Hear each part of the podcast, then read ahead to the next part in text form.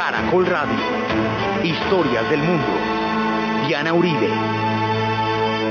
Buenas. Les invitamos a los oyentes de Caracol que quieran ponerse en contacto con los programas. Llamar al 2 45 9706 2 45 9706 o escribir al email de auribe.com diauribe.com o a la página web www.rayauribe.com. Hoy vamos a ver los movimientos negros en la historia de los Estados Unidos.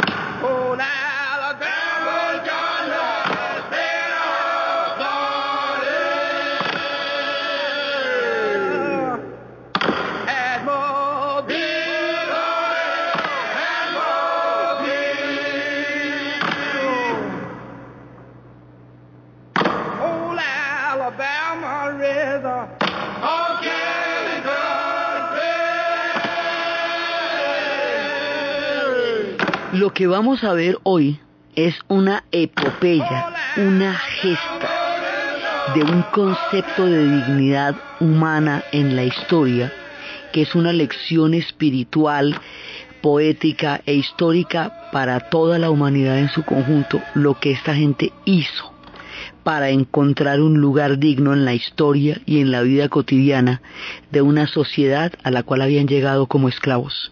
La vez pasada estábamos empezando a ver el movimiento de Martin Luther King y habíamos visto cómo Rose Parker, al negarse a darle el puesto a un blanco en los buses segregados, empezó el movimiento. Ella era un miembro de la Asociación Nacional para el Avance de la Gente de Color.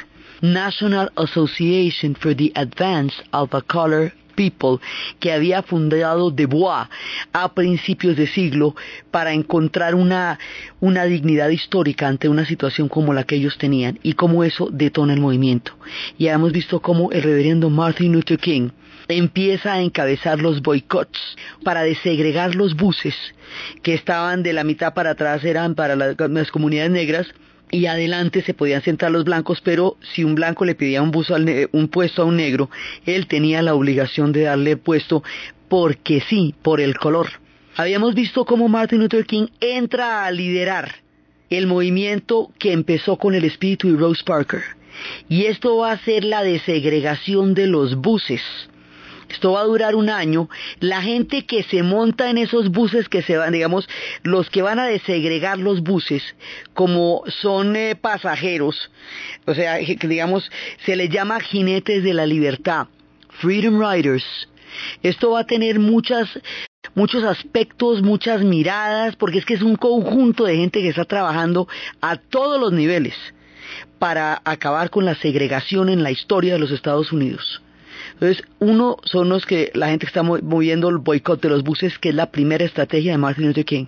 Y Martin Luther King, tomando, como habíamos visto, las tesis de Gandhi y las tesis de Thoreau, va a hacer posible la teoría de la no violencia, en la cual uno no puede obedecer algo que vaya contra su propia dignidad y a la vez va a tomar la, eh, la idea de que los fines y los medios no son separables y que el fin de la no violencia no es derrotar al enemigo, sino avergonzarlo y ponerlo de manifiesto.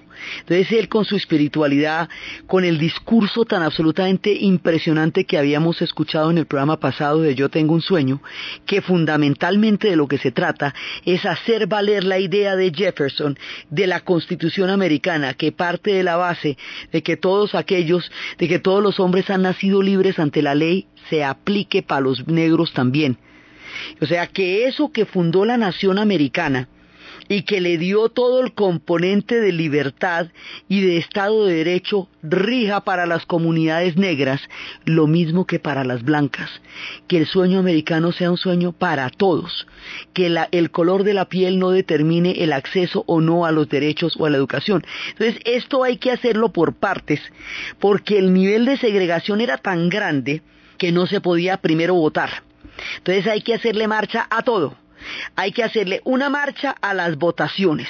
Esto quiere decir eliminar los test de alfabetismo que se les ponían como traba para que no pudieran votar y los impuestos que se les ponía a las comunidades negras por si de pronto pasaban el test de alfabetismo que no tuvieran la plata para poder votar.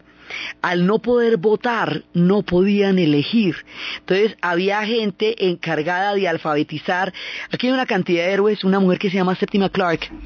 Septima Clark fue maestra durante 20 años en una secundaria y como era miembro de la Asociación para el Avance de la Gente de Color, en el colegio donde trabajaba le dijeron que si ella no negaba la membresía, no, no entregaba su carnet de miembro de la asociación, la votaban del colegio. Entonces la votaron después de 20 años ella se dedica a alfabetizar la gente para hacerla consciente de los test y que pueda votar. Entonces hay una gente trabajando las votaciones. Y esto es estado por estado, esto es en Alabama, esto es en Tennessee, esto es en Georgia, eso en Mississippi, o sea, en cada estado hay gente trabajando en una línea. Unos es para desegregar el voto. Esto es muy importante porque ni siquiera podía, el sistema de votación de partido de los Estados Unidos hace que haya unos delegados por cada estado. Esos delegados tienen una votación especial. Y hay otra votación que hace toda la gente que pertenece a un partido, ya sea el republicano o ya sea el demócrata. Estos delegados eran todos blancos en el sur, porque en el sur la mayoría de, los demócratas eran, de, de, todo el sistema de segregación porque fue el ala que quedó políticamente mayoritaria en el sur después de la guerra de secesión. Así que no había delegados negros. Entonces hay una mujer que se va como delegada negra con suficientes votos para ser admitida, pero como no pueden votar, la golpean, la arrestan, le hacen de todo para que ella no alcance a votar. Entonces es primero que todo que se pueda votar y que haya delegados negros. Entonces eso es por un lado el voto por el otro los buses, por el otro las bibliotecas, los colegios, las sentadas, se sentaban en una cafetería, entonces se sentaban por la mañana y decían Ginsboro, decía, a ver, deme un café y una dona. Entonces no los atendían porque era una cafetería para blancos. Volvían a hacer el pedido, no los atendían. Al cabo de las cuatro de la tarde los sacaban a patadas, golpeándolos de la cafetería y ellos solamente habían pedido un café y una dona. Usted con esto no está haciendo nada ilegal.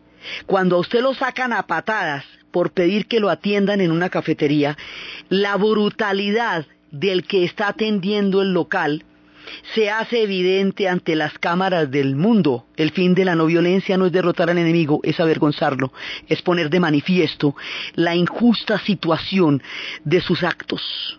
Y esto era lo que ellos hacían sentarse a que los atiendan en la cafetería, sentarse a que les den un libro en la biblioteca, sentarse en todas partes, en los buses, en los parques, en las bancas, en todos lados, hasta que la brutalidad con que los trataban más terribles de la segregación es la invisibilidad. Nadie ve nada, todo el mundo lo niega. Aquí no hay racistas, porque el racismo es una cosa tan aterradora que nadie lo admite. Simplemente no aparecen por ninguna parte, no están en las universidades, fíjate tú, no están en los cargos públicos. ¿Por qué será? Sí, bueno, pues porque no los dejan entrar. Hay confinamiento y leyes detrás de eso. Entonces era primero hacerlas visibles ponerlas de manifiesto, sentarse en las cafeterías y empezar a marchar marchar para que a través de los cantos y a través de las movilizaciones crearan una conciencia moral sobre la dignidad de su pueblo.